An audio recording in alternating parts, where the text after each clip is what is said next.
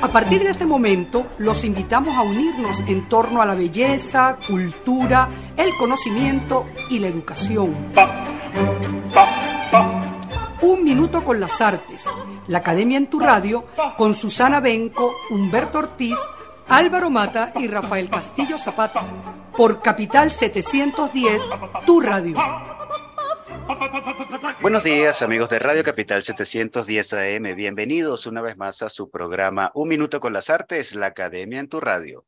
Esta mañana estaremos acompañándoles con inmenso placer Nelson Rojas en el control, edición y montaje, Jorge Duque en la producción y coordinación de la estación y frente al micrófono Susana Benco, Humberto Ortiz, Rafael Castillo Zapata y Álvaro Mata, todos bajo la dirección de Radamés Pepe Lebrón. Bienvenidos, querida audiencia, una vez más a nuestro programa y bienvenidos, queridos profes. ¿Cómo va la vida? ¿En qué andan, muchachones? Buenos días, bueno, celebrando. Yo creo que esto, o sea, nos acercamos a fin de año y ya comenzamos a celebrar. De modo que, bueno, creo que vamos a estar en ese tono en el programa de hoy. Y celebrando años cumplidos en estos tiempos. Nosotros cumplimos cuatro y también celebramos... Tres. Tres, ¿verdad? Cumplimos nada más tres. Somos jovencitos todavía, chiquiticos. Nos falta bastante para los 50 años. ya, ya, llegaremos, ya llegaremos, espero. Sí, bueno, nosotros todos los días celebramos. Haya o no haya motivo para celebrar ninguna efeméride ni nada. Bueno, este programa es de celebración siempre, sea quien sea quien venga de invitado, pero hoy en particular, con nuestro invitado de esta mañana, eh, bueno, tenemos que celebrar porque sí, ya, ya nos vamos a enterar por qué es y qué celebramos. Pero bueno, eh, le damos el pase a nuestro querido Álvaro Mata para que presente de manera formal al invitado de esta mañana.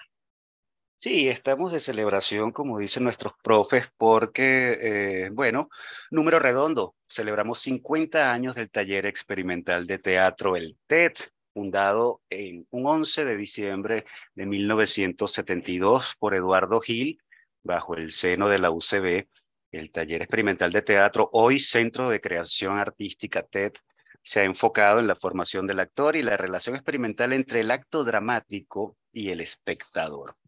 El TED, bueno, ha sido dirigido por Eduardo Gil, su fundador, como mencioné, también por Francisco Pancho Salazar, a quien entrevistamos el año pasado en nuestro programa, y actualmente es dirigido por Guillermo Díaz Yuma, a quien tenemos hoy en nuestro programa. Guillermo Díaz Yuma, hay que decirlo, bueno, es actor y director de teatro, miembro fundador también del TED y su actual director. Cursó estudios de actuación en la Escuela Nacional de Teatro con los maestros Eduardo Gil, Armando Gota, Hugo Ulibe, Rafael Briceño y José Ignacio Cabrujas. Adicionalmente, estudió en el Centro Universitario Internacional de Formación e Investigación Dramática en Nancy, Francia.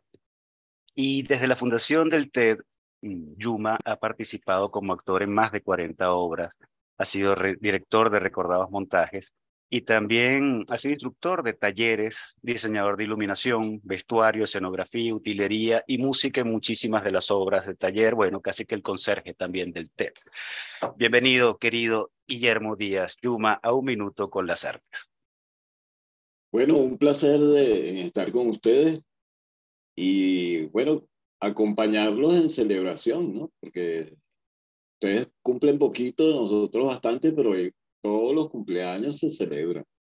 Yo lo sé porque yo nací el 25 de diciembre, entonces tengo más celebraciones en diciembre.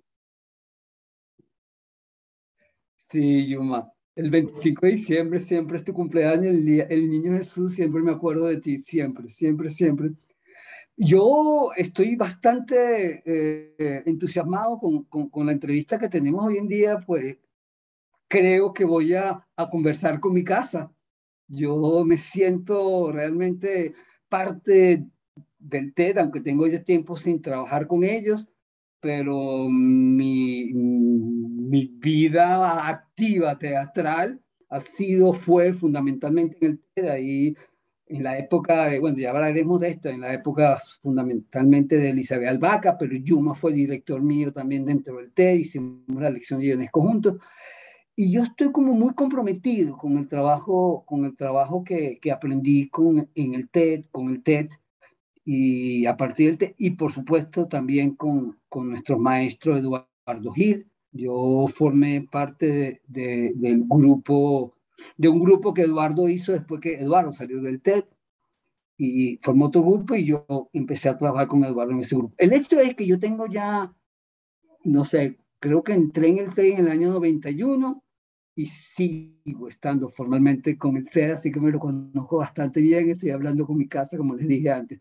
No sé por dónde comenzar, estoy tratando de hablar para ver qué se me ocurre preguntarte, preciado Yuma, a, ver si los dioses me, me iluminan para hacerte. Pero sí, hay una pregunta que es como, como, como tonta, que pero siempre he tenido como esa curiosidad.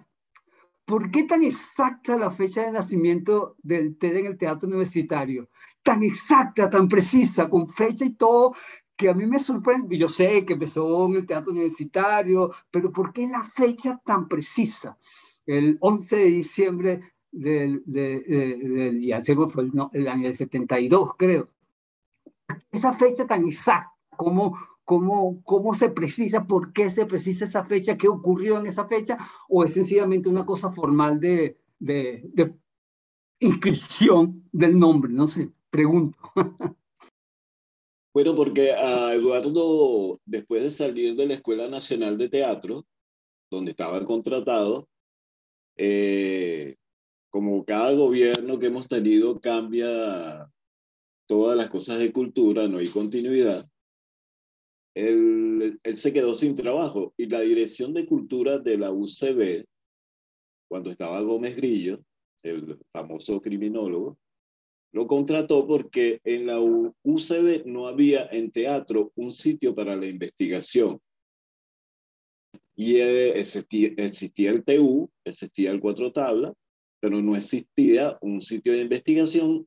Y le dijo Eduardo, porque sabía que él había formado en el TU, y le dio esa posibilidad.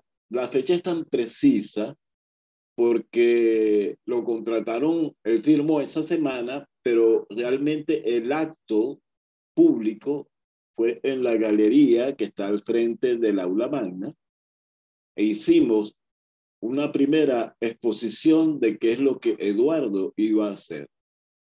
Ahí acompañamos a Eduardo Edgar Díaz y José Luis Kinsley. Eh, yo estaba con ellos tres y él hizo una, o sea, todos los que conocimos a Eduardo sabía, sabemos que él era un, un orador, ¿no? Él embelezaba a la gente cuando hablaba. Entonces, en ese embelezamiento, en ese encantamiento de Eduardo, también hizo unas exposiciones de eso lo que llamaban el teatro experimental, el teatro físico, el teatro gestual, etcétera, que, bueno, estábamos ahí los tres para que Eduardo nos dijera qué íbamos a hacer y nos puso a hacer unas improvisaciones entre los tres en plena galería. Y por eso es que tenemos esa fecha tan precisa con ese acto en la galería. Ah, ok, vale, sí, es muy, precisa fecha que siempre me, me, me encantó. Este fue un, un, día claro en que los invitó para reunirse a, a eso que estaban empezando.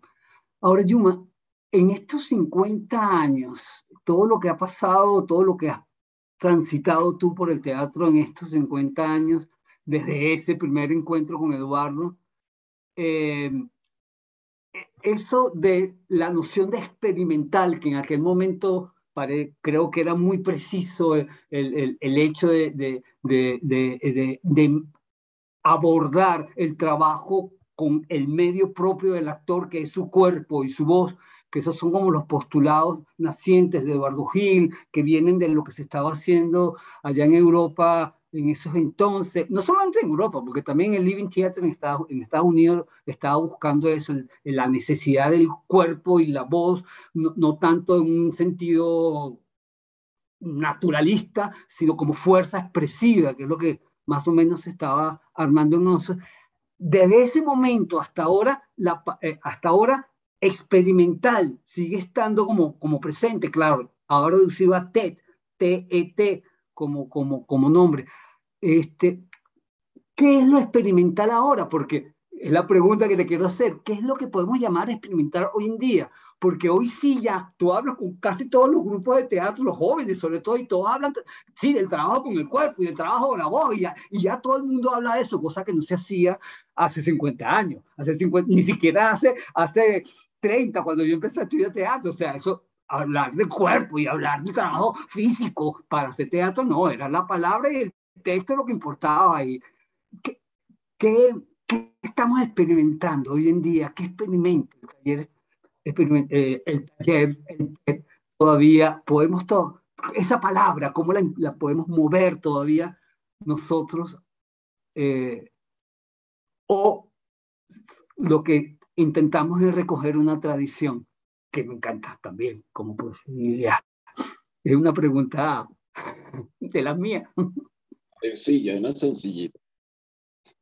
Mira, el concepto experimental ha ido variando en estos 50 años. No es igual cuando nació el TETA como 20 eh, años después, 30 eh, años después.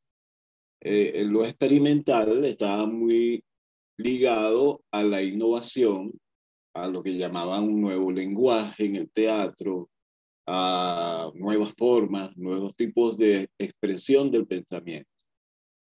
Eso, bueno, la, lo, eh, Eduardo viene de trabajar con Michelle Kokosowski. Michelle Kokosowski fue alumna y participó en el grupo de Jerzy Grotowski, eh, con gente que hemos trabajado de ellos, varios que tú lo has nombrado. Y eh, ese, ese nombre experimental de aquel momento no es igual al de ahora, porque incluso el concepto de Centro de Creación Artística TED lo cambiamos cuando tuvimos, cumplimos los 25 años, que teníamos la mitad de edad de ahora. Porque nos dimos cuenta que cuando hacíamos convocatorias para participar en eventos afuera, festivales, encuentros, al ver la palabra experimental lo asociaban con amateur, con escolar. Y tuvimos que cambiarle el nombre, ya ese nombre inicial de taller experimental de teatro le pusimos, pasó a ser un subnombre, un segundo nombre, y le pusimos Centro de Creación Artística TED, porque coincidió con la entrada al Teatro Luis Peraza, donde nosotros somos regentes. O sea, la dimensión del grupo se agrandó, se hizo social, eh, abarcaba muchos proyectos y no solamente hacer una obra de teatro. Eh, esa, es, ese descubrimiento tiene, que hicimos nosotros tiene que ver cómo en el mundo ha ido cambiando el concepto de cuando Grotowski, Kokosowski, Elodin, etcétera, los que siguen esa línea eh, innovadora que no solamente era por ese camino, porque había grupos americanos que lo hicieron de otra manera y en Latinoamérica inclusivamente, grupos que existen todavía que son reconocidos por su innovación. Pero en el caso nuestro, eh, ese concepto experimental eh, se ha ido convirtiendo en cada vez una manera de hacer teatro más nuestra. Eh, apoyados en los maestros que hemos tenido, que tú también has, estado con ellos, Esteo Spichalski, eh, Elizabeth Albaca, eh, y otros maestros que hemos tenido de la gente de Lodín, etc. Eh, ahora tu pregunta final, ¿qué es lo experimental ahora? Bueno, esa evolución hace un, trata de hacer un encuentro entre el teatro naturalista y el teatro experimental. O sea, la fuerza del cuerpo que se trabajó en esa, porque digamos que es un cuerpo que buscaba la palabra, que, lo orgánico, la, lo, lo emocional se convirtiera en palabras, que las ideas se convirtieran en palabras. Y e, e inclusive nosotros tenemos una línea que es el teatro poético, que es donde los actores, el director y la gente que trabaja en el grupo este, construye un texto dramático. Nosotros excursionamos muchos años en eso, o sea, no buscar, nos apartábamos del dramaturgo y construían la gente que estaba allí que podía haber un dramaturgo. Pero entre todos construíamos el texto poético o el texto dramático, que es lo que expresaban la gente que estaba allí. O sea, los temas venían de la gente que trabajaba, de los actores, directores, los técnicos, los quienes estuvieran implicados. Eso, esa fuerza, después eh, lo, la, la, trajimos con el texto eh, dramático normal, de que se...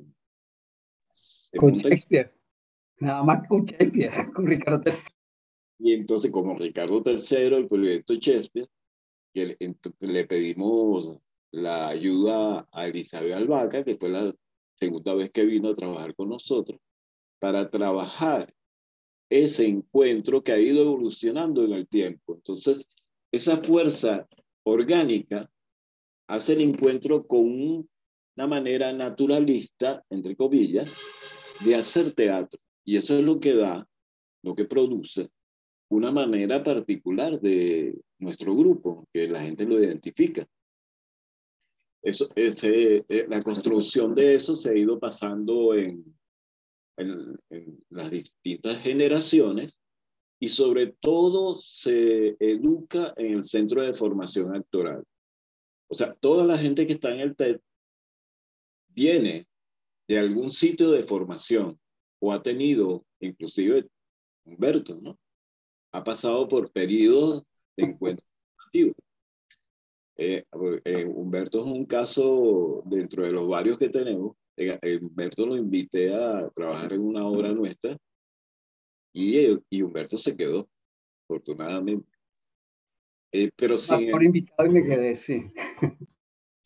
Aunque esté invitado, porque hay unos que salen del centro de formación, otros que vienen porque son invitados eh, momentáneamente, nada más que para ese periodo, y otros que se quedan hasta ahora, siempre hay un eh, interés formativo en el fondo, formativo como profesional de la actuación o de la dirección, porque esa es otra característica de nuestro grupo, que se ve en el centro de formación.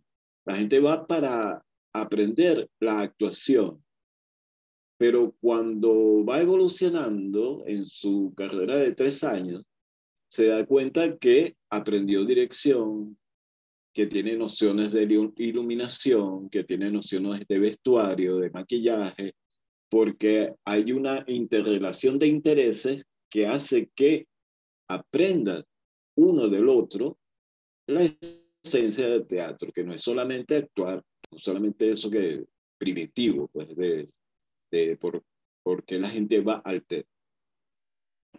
Esa, en esa evolución nos encontramos y por eso hay tres líneas, la línea del texto poético que hablaba, la del texto dramático y la del texto literario que fundó Elizabeth Albaca, que es cuando agarramos de una pieza eh, literaria, la convertimos en texto dramático, como hicimos en Demonio, el Kafka, el Ferdiduque.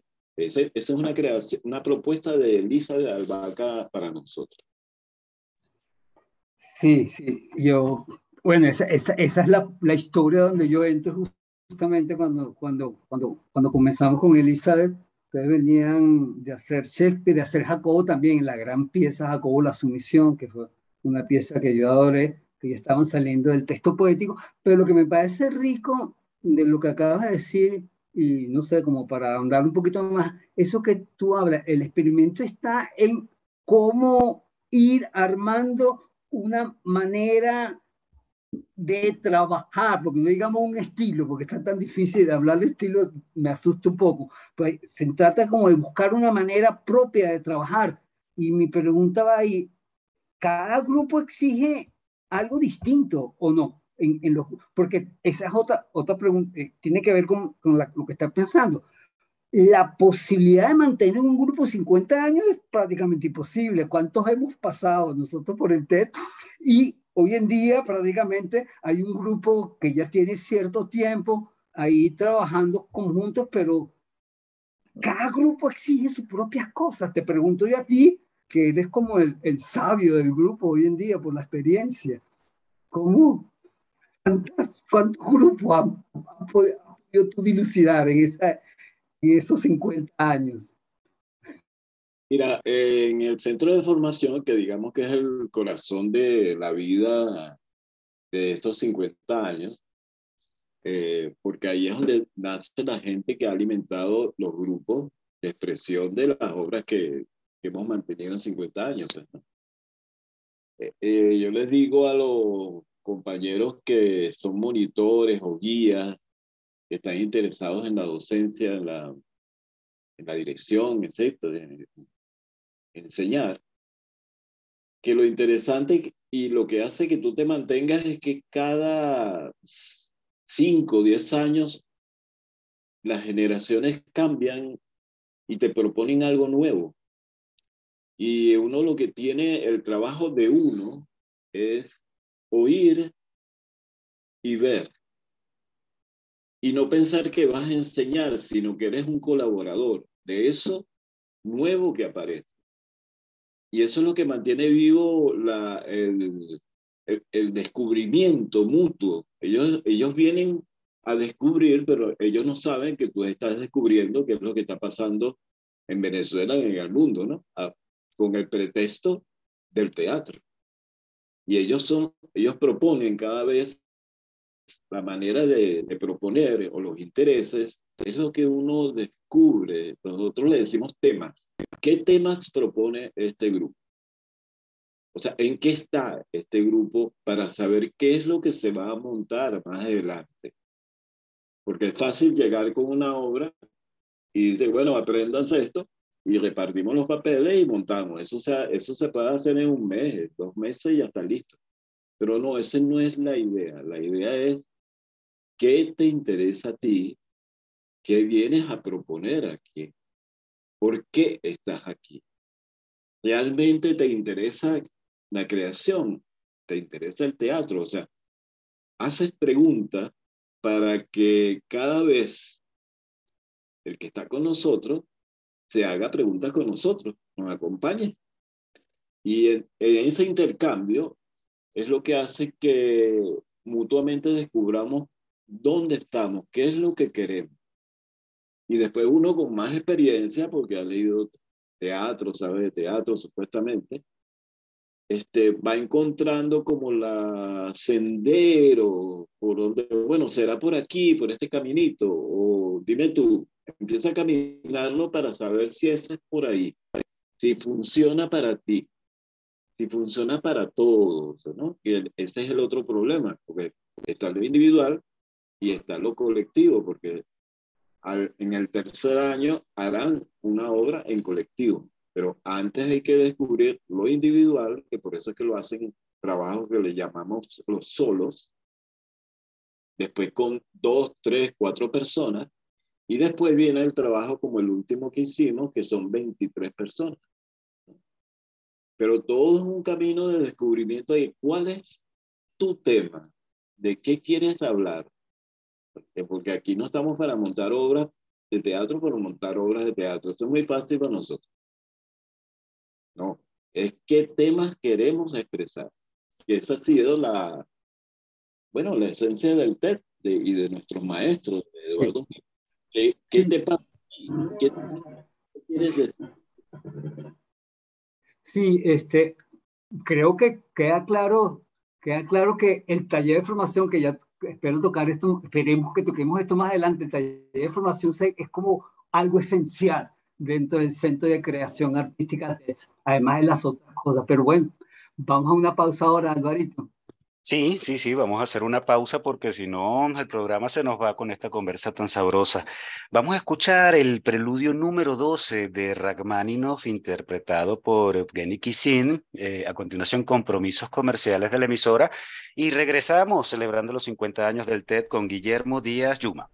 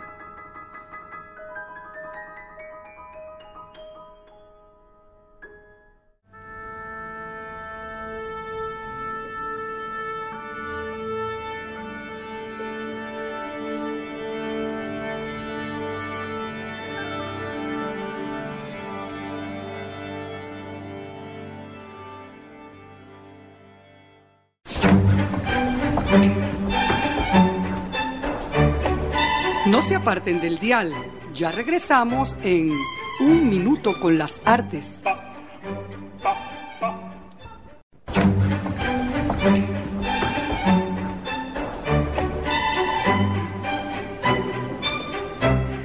Regresamos, amigos oyentes, después de esta pausa musical, el preludio número 12 de Rachmaninoff por Eugeni Kissing y de estos compromisos comerciales de la emisora, por supuesto, y continuamos en nuestra conversación con Guillermo Díaz Yuma, celebrando los 50 años del taller experimental de teatro. Susana. Sí, yo oyéndote mm, estaba relacionando eh, ideas que también vi ayer, que estuve eh, viendo la página web de la del TED, que es una maravilla, eh, viendo toda la evolución en el tiempo, ese registro. Y una de las cosas que me vino en la cabeza es el justamente oyéndote, veo que las cosas cambian, varían, el mismo criterio de experimentación varía, por lo tanto varía también la manera de asumir el trabajo corporal y el, el trabajo teatral integralmente. Veo que por un lado, digamos, el énfasis estaba en el cuerpo, en la expresividad a través del cuerpo, pero luego viene la parte textual e incluso hay una clasificación de tipos de textos. Eso me llamó mucho la atención de que haya una diferenciación entre textos literarios, texto poético, y que la palabra empieza a tener un rol preponderante Entonces, a mí esa transformación me llama la atención, me gustaría, bueno, conocer un poco cuál es la lógica de esto.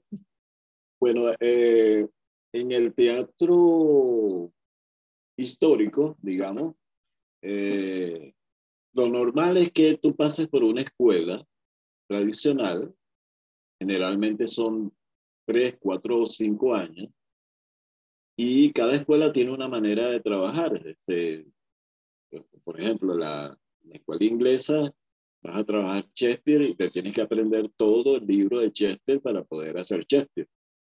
¿no? es que tienes que aprenderte solamente el texto que vas a interpretar, no. Si tú no te aprendes el libro, tú no, tú no te gradúas aquí. Eh, hay otras que son más suaves, que no son tan exigentes que ponen el acento en otras cosas. En el teatro experimental se trató de salirse del esquema naturalista eh, y del espectáculo que eh, estaba, tomaba la escena europea en los años 40 y 50. O sea, el, el teatro de espectáculo, como cuando no hacemos una diferenciación entre una obra de teatro, una obra de arte teatral y el espectáculo teatral. esa cosa operática, digamos, para que la, quien hoy entienda que, de qué estamos hablando. en lo operático no hay nada sencillo, todo es volumen, luminoso, de grandes coros, grandes cosas. Hay cosas experimentales también en, en la ópera que se reduce, y no es tanto así, pero son nuevas ideas. El teatro estaba tomado por eso y el actor eh, era como un instrumento para que eso funcionara. Como si estaba el bombillo, estaba la escenografía, también estaba el actor para que funcionara. Grotowski la gran propuesta que hace es que se centrara en el actor. Eh, el centro es ese ser humano que está haciendo que el teatro viva, que se exprese, que el texto eh, se haga visible. Y que no solamente eh, sea un er, intérprete, sino que propone a partir de eso sus ideas, su visión del mundo. Y, es una conjunción entre él y el dramaturgo. Ya no es el gran, eh, el, imperio no es de los dramaturgos ni de los grandes puestistas, sino que él propone que el actor asuma ese rol. Y ahí es donde está la esencia del teatro experimental. Lo otro es la técnica que él trabaja para que ese actor se revele y que no sean temas este, comunes o simples, sino que parte de el, la historia folclórica de su país, de sus dramaturgos. Y en la, en la conjunción de esas, esas ideas del país, en este caso Polonia, y del actor exprese una visión del mundo, pero muy poniendo por delante cómo lo siente el actor, porque él es el que tiene los sentidos, los sentimientos de expresión de ese texto. E, ese es un gran cambio, porque de ser instrumento y aprenderte este papel y dilo, así lo digas con pasión, a tener una visión eh, pertinente, o sea, que el actor es parte de eso porque lo vive también, y que sean historias que tienen que ver con tu país, con tus dramaturgos, con la historia tuya, hace que viva más. Eh, esa es una gran propuesta de Grotowski, por eso que Grotowski es único.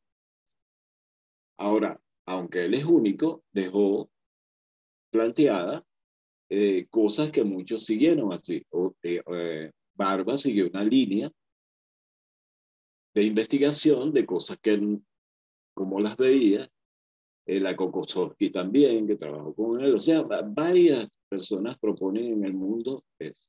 Y Eduardo es heredero de esa visión. Eh, esa visión nos lleva a tener un pensamiento eh, donde la visión del actor es la más importante. No, es, no compite, él comparte. O sea, el dramaturgo, así como el técnico de las luces o el que propone la iluminación, es parte de esa idea donde estamos todos juntos igual en el vestuario y si hay maquillaje también, porque eso no, no, se, no se rechaza nada de eso, sino que eso es esencial, eso es importante para lo que estamos contando. E, eso es, eh, va a alimentar más positivamente la expresión de lo que queremos decir. Eh, y la diferencia entre cada línea eh, que comentaba es que, bueno, son como descubrimientos de, que, de esa investigación, de es literario, cuándo es poético, cuándo es dramático, para ubicarnos cuando estamos trabajando eh, en esta manera de trabajar que, que la gente ve, pues, ¿no? Eh, la gente no la distingue, ni nos interesa que la distingue. Eh, ahora, la gente que trabaja con nosotros sí debe tener cierta conciencia de qué es lo que está trabajando. Nosotros tenemos casualmente, eh, eh, eh yo, que no está con nosotros, es uno de los que propuso trabajar en el texto poético. Y Sara Azócar, con una obra que estrenamos este año que se llamaba Todos los poemas son verdad, sí está trabajando con el teatro poético. O sea, los que están allí están proponiendo cómo se confecciona ese texto dramático. Proponen sus ideas, no es solamente el director, sino proponen entre todos e incluso en la puesta en escena están colaborando con el director, dando ideas, porque no es, no es que el director, director diga todo lo que se va a hacer, cómo lo vas a hacer, sino los actores proponen a veces sin decirlo, nada más con, con su acción. En, en, ese montaje de, de, todos los poemas, son verdad que el último que montaron ustedes era justamente para celebrar los 50 años del TED, y los muchachos, que yo los llamo jóvenes, pero ya no son tan bebecitos, pero son como los nuevos del TED, se propusieron realmente, y lo, lo decía en los textos, en la presentación de, del programa, volver un poco como, como a, a lo original del TED, lo original del trabajo del grupo era tocar lo poético, pero lo poético entendido como desde la intimidad misma del actor, como el mismo actor comprometiéndose con su, con su cuerpo, con su voz y proponiendo textos y proponiendo, proponiendo, proponiendo eh, gestualidad, por llamarlo, o movilidad para, para, para, para no, no, no limitarlo al texto.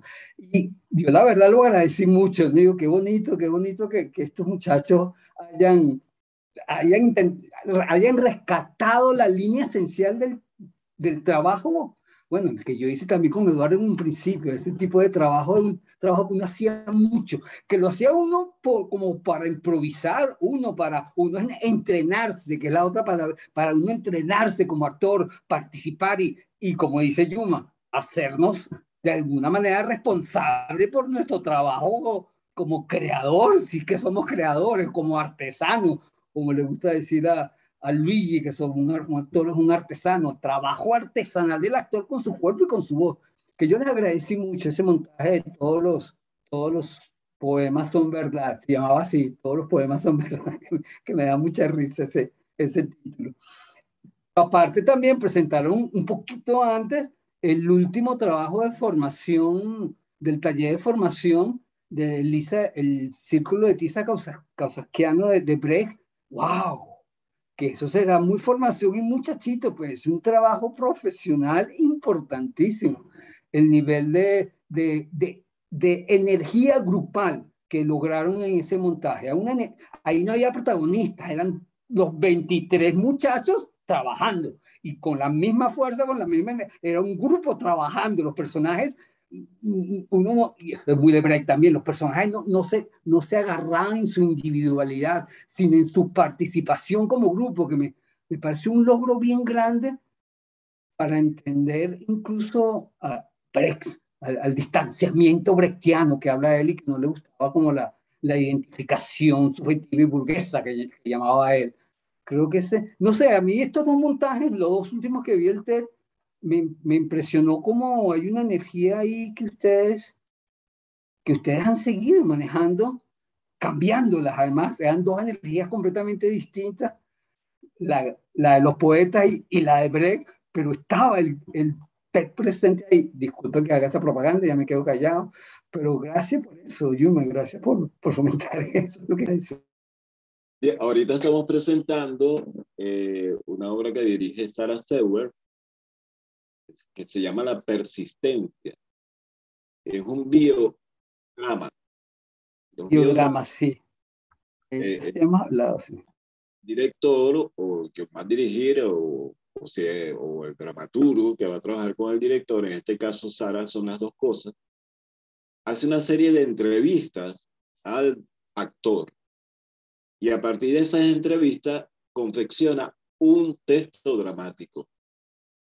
Ese texto dramático es compartido con el actor y quedan de acuerdo qué es lo que se va a hacer, pero el actor tiene que aprenderse ese texto de las cosas que dijo. O sea, no es que yo voy a echar cuento de mi vida a cada noche diferente. No, hay una estructura teatral de qué va primero, qué va segundo, qué va tercero, cuál es el final. Y es pasado en la vida de Rosana eh, una gran actriz que no es del TED, y ella le invitó por, su trayectoria a hacer esa cosa tan difícil, ¿no? Que es hablar de uno. Eh, yo no lo haría, pero eh, eh, quienes, los actores que se atreven a hacerlo, bueno, tienen que tener un gran coraje. Sí, sí, conozco ese trabajo. lo vi, lo vi, lo vi, ese trabajo. yo, yo hablo yo solo. Vean quién eres tú cada noche y no es nada superficial y además tiene un vínculo con quien me está viendo. Sí, sí a, mí, a mí me sorprendió muchísimo ese trabajo también porque es una nueva manera de hacer teatro también. Por supuesto, todo el siglo, todo, todo desde Grotowski se está hablando y Stalinaki también hablaba la, eh, cómo se tiene que involucrar el actor consigo mismo y con su propia alma para, sol, sol, para, para hacer un personaje que no es él. Ahora, aquí en este caso es el mismo proceso, pero para hacer un personaje que es el mismo actor.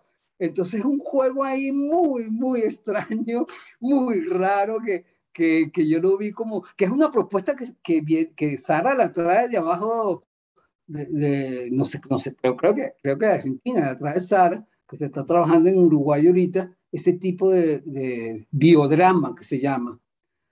Yo vi un, un montaje que también montó la, la propia Sara con un grupito de una escuela, una escuela de teatro en Petare, donde hizo biodrama, pero de un grupo de muchachitos de 18 años, 19 años, que también fue, a mí me sorprendió, es teatro, pero a partir de cosas y vivencias personalísimas de los muchachos.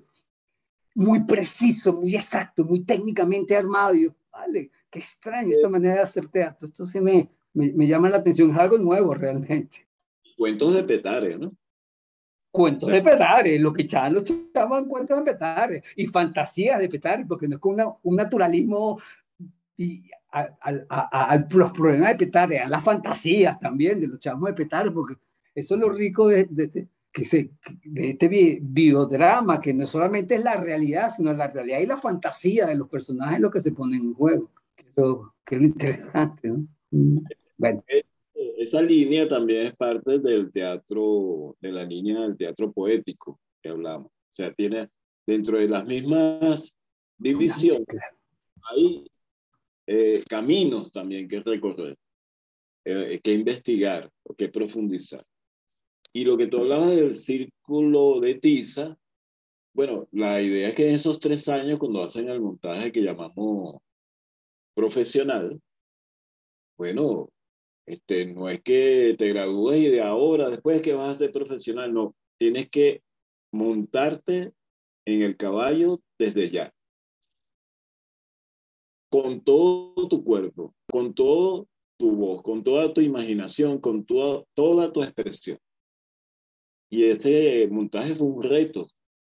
O sea, eh, el reto de trabajar 23 personas, que eso es lo más difícil, trabajar juntos, de compartir una idea y que estemos de acuerdo en, compartirla y expresarla.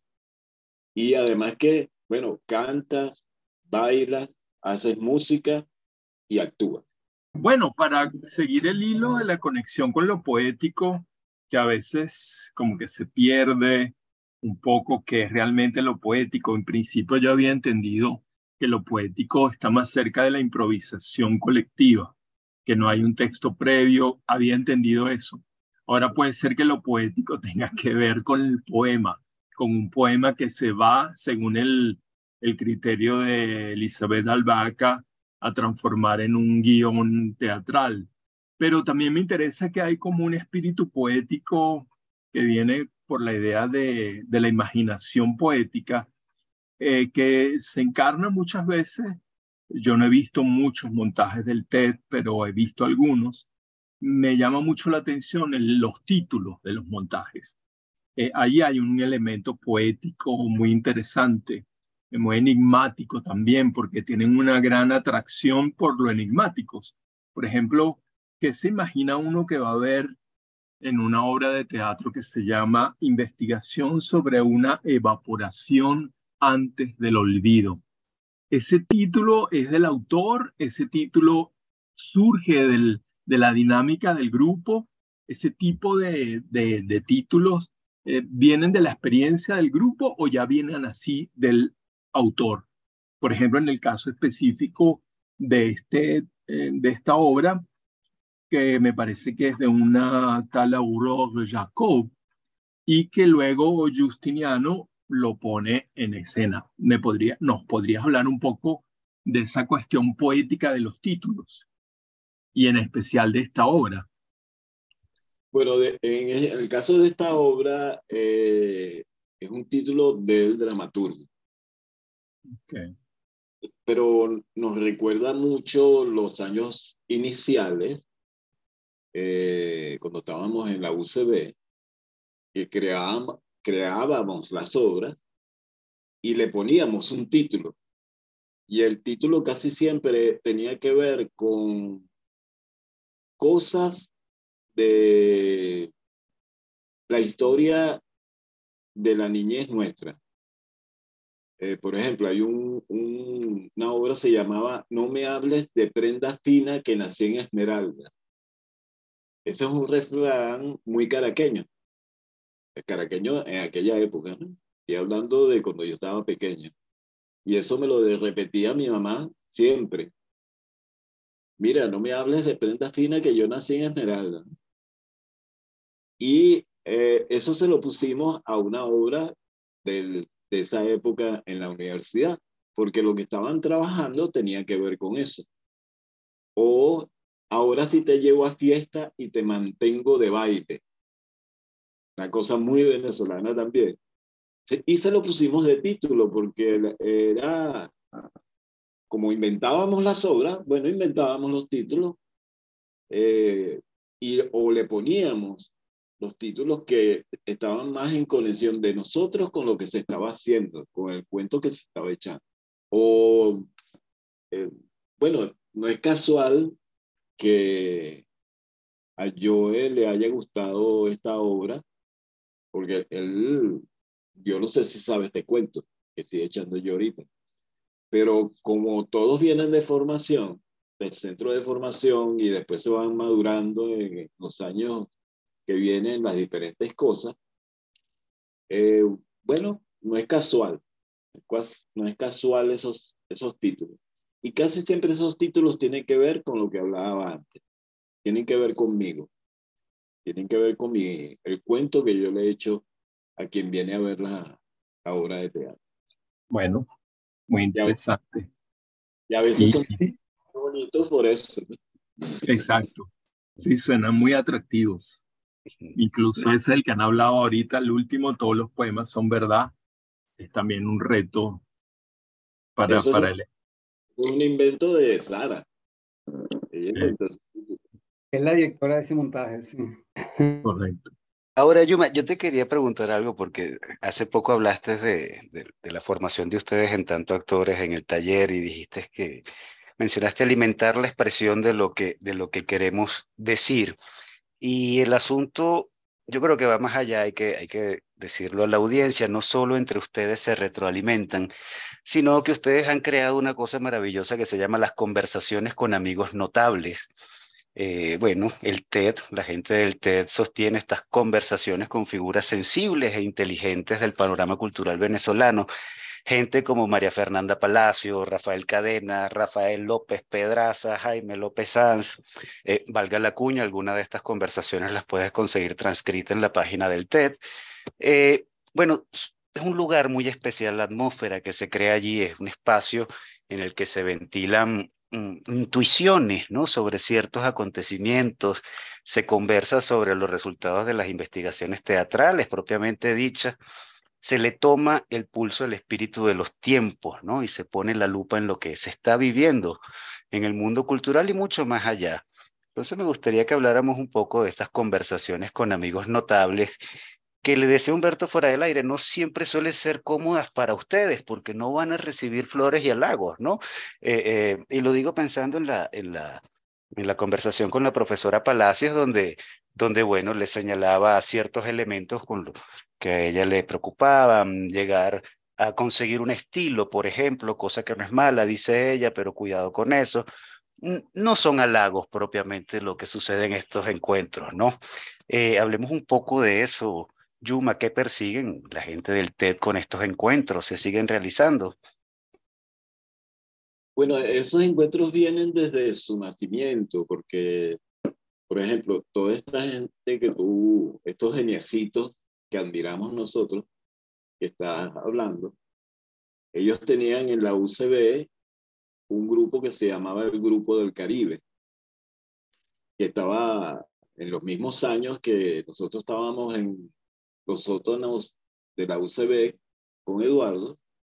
Eduardo, por ser eh, profesor de, también de la Escuela de Letras, eh, y ellos admirar a Eduardo, bueno, había esa conexión. Y nosotros íbamos a esas reuniones del de Grupo del Caribe. O hacíamos reuniones ya no, no, no de amigos ni de familiares, sino íbamos a sus clases y después nos reuníamos eh, individualmente con ellos, por ejemplo, con María Fernanda Palacios, con el maestro eh, Sanz, con López Pedraza, eh, y ellos nos visitaban individualmente a algún ensayo porque lo invitábamos, para que ellos dieran su punto de vista acerca de lo que estábamos haciendo. Y uno de los grandes, digamos, colaboradores, por, poner una palabra, fue el maestro López Pedraza. Eh, sobre todo por lo que hablaba antes de los temas. Eh, en, en, en, ese tema, desde su visión, ¿qué opinaba él? ¿Qué nos podía decir?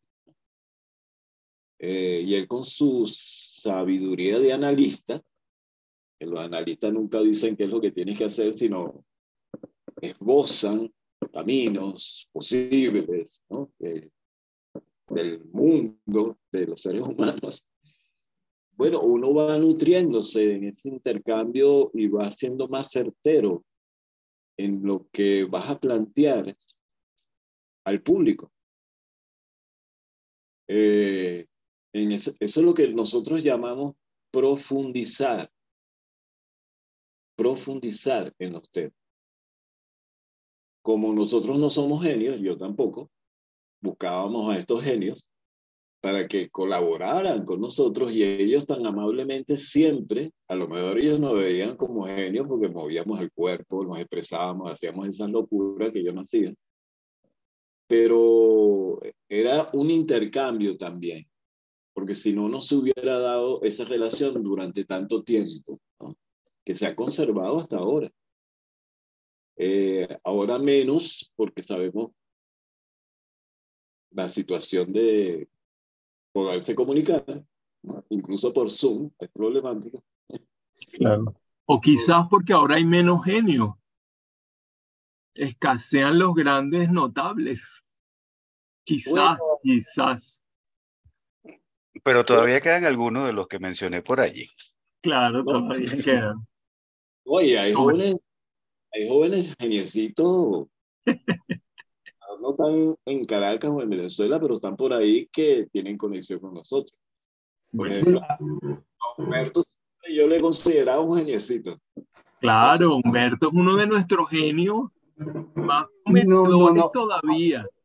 No. Aparte de eso, aparte de mira Laura que se me ve, no mira, aparte de eso, yo lo que quería comentar justamente lo que está diciendo, sí, quizás ahora se ha perdido un poco aquella, aquella reuniones con maestros, pero también él te ha desarrollado, me parece a mí, te lo digo desde afuera, Yuma, que también es una pregunta que tenía yo, antes nosotros éramos como más, mucho más ermitaños, tocábamos, sí, a María Fernanda, a López Pedraza, que básicamente nos hacía análisis a todo, pero éramos como más ermitaños con los otros grupos de teatro. En cambio ahora siento que los muchachos nuevos del TED están en constante relación con otros grupos de teatro que están trabajando en, en líneas parecidas y están en constante referencia y se invitan unos a otros grupos con grupos el grupo como que ahora está mucho más abierto a lo que éramos nosotros hace apenas 20 años.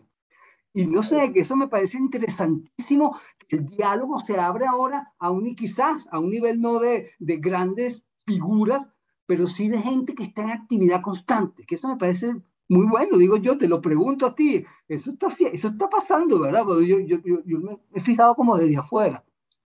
Bueno, esa es parte de la riqueza de los tiempos, ¿no? Y cómo no quedarse monolíticamente en una estructura, porque Humberto habla así porque nosotros solo, eh, o, sea, al TED lo cataloga aún actualmente de hermético, por Hermes, ¿no? es cerrado, o que son una secta, o que son una, una comuna que no... Como una secta religiosa, casi nos decían antes, nos acusaban a... Y más estando debajo de una iglesia, ¿no? De que la gente hace estas asociaciones. Pero todo eso es verdad. Yo siempre digo, todo eso es verdad, pero hay cosas que no son tan así, porque desde que nosotros entramos al, aceptamos la regencia del Teatro Luis Peraza, somos un grupo de conexión social, por eso es que trabaja con niños, con adolescentes, con adultos, hace talleres para el público, trabaja, ha trabajado años en escuelas, escuelas han venido a nuestro teatro. Cuando ha habido un problema social eh, como el deslave de Vargas, nosotros fuimos albergue, fuimos, fuimos el centro de acopio, este, mantuvimos una relación con la iglesia, el colegio, para que 95 personas estuvieran eh, superando sus problemas durante más de dos meses. O sea, no, eh, eh, viene la parte social cuando llegamos al Teatro Luis Y lo que dice Humberto tiene que ver con la apertura de que y los tiempos van cambiando. O sea, cómo es cómo conservar la dignidad, cómo conservar los principios originales en, en una sociedad que va cambiando hacia un lado que a, veces tú no estás, estás de acuerdo, ¿no? porque se hace más superficial, porque no quiere rollo, porque, o porque acepta las cosas ligeramente sin análisis hablando en general, pues no, esto, no, no todo es así. Bueno, ¿cómo conservar eso en el tiempo? Bueno, tiene que haber una plasticidad de los que están allí para ponerse en sintonía, porque si no el teatro no va a funcionar, si no los grupos no vivirían tanto tiempo. Y como lo que estás defendiendo es el teatro, que el teatro viva, tú te pones al servicio de ese amor que le tienes al teatro para ir modificando tu manera de trabajar en los tiempos que van cambiando. Esta, esta generación última es muy social en el sentido de que no tiene impedimentos para invitar a un actor de televisión a trabajar con nosotros. Pero bueno, está claro que, que en qué te estás metiendo tú que, cuando te invito. Eso sí lo tienes que tener claro. Yo abro la puerta, pero te estás metiendo en un sitio que no es superficial, o por lo menos se trata de no ser. Y eso tiene que ver con la formación en el centro de formación electoral. O sea, hay la apertura, pero también conservas la esencia de tu enseñanza. Una enseñanza que tú aceptaste eh, seguir. Nadie está obligado a nada, ¿no? Y la, puedes recibir eh, como un condimento más en tu vida, vamos a otro lado, a ver qué condimento me da por allá. Pero si tú decidiste quedarte en un grupo que trabaja así, bueno, hay unas parámetros que se conservan, aunque se vea que se van modificando en el tiempo, en la manera de expresar. Estupendo, Yuma. Bueno, nosotros lamentablemente se nos ha acabado el tiempo en nuestra conversación de la mañana de hoy. Queríamos agradecerte por habernos acompañado. No, eh, estoy agradecido a ustedes, yo en nombre del grupo y yo personalmente, de que ustedes tengan, bueno, que tengan ese interés por eh, hablar con la gente, tocar los temas, eh, comunicarse, una cosa tan importante en este momento, es ser positivo eh, y bueno, y que las cosas salgan lo mejor para compartirlas con los demás. Agradecemos a nuestro amigo Guillermo Díaz Yuma por habernos acompañado esta mañana en Un Minuto con las Artes a propósito de los 50 años del taller experimental de teatro. Eh, bueno, Susana, y ya para cerrar, ¿qué tenemos por allí en la agenda cultural?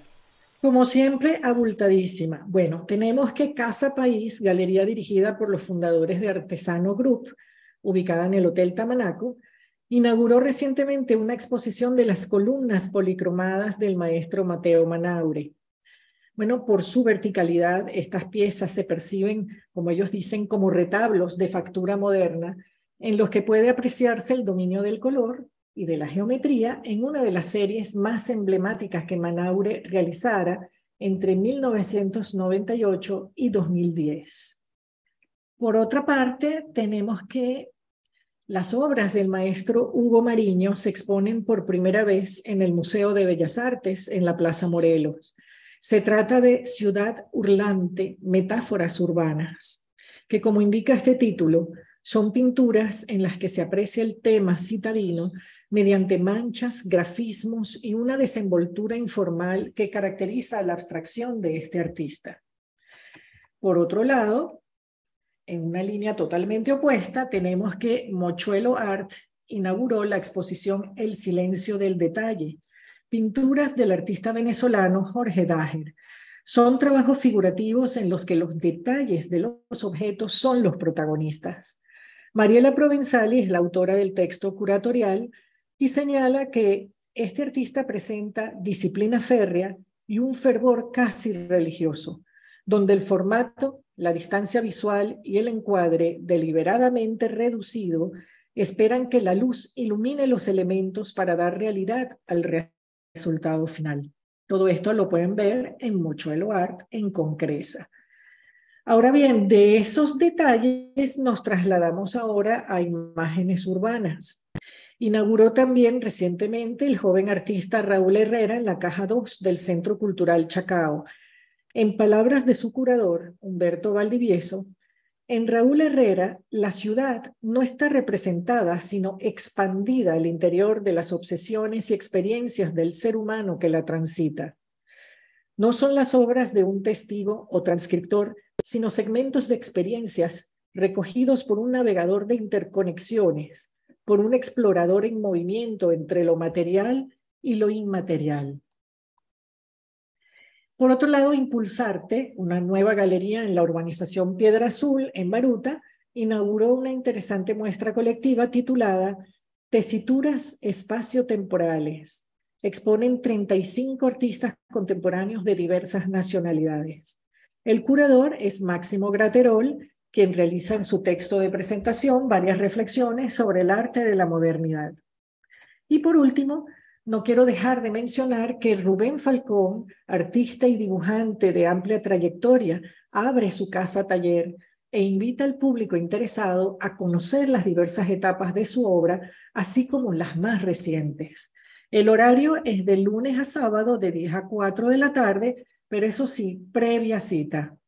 En nuestra página web, unminutoconlasartes.com, allí pueden encontrar todos los teléfonos, eh, las conexiones por Instagram para pedir cita, así como información de todas las exposiciones que mencioné anteriormente. Y bueno, eso es todo por esta semana. Bien, amigos oyentes, y de esta manera nosotros llegamos al final de su programa Un Minuto con las Artes, la Academia en tu Radio.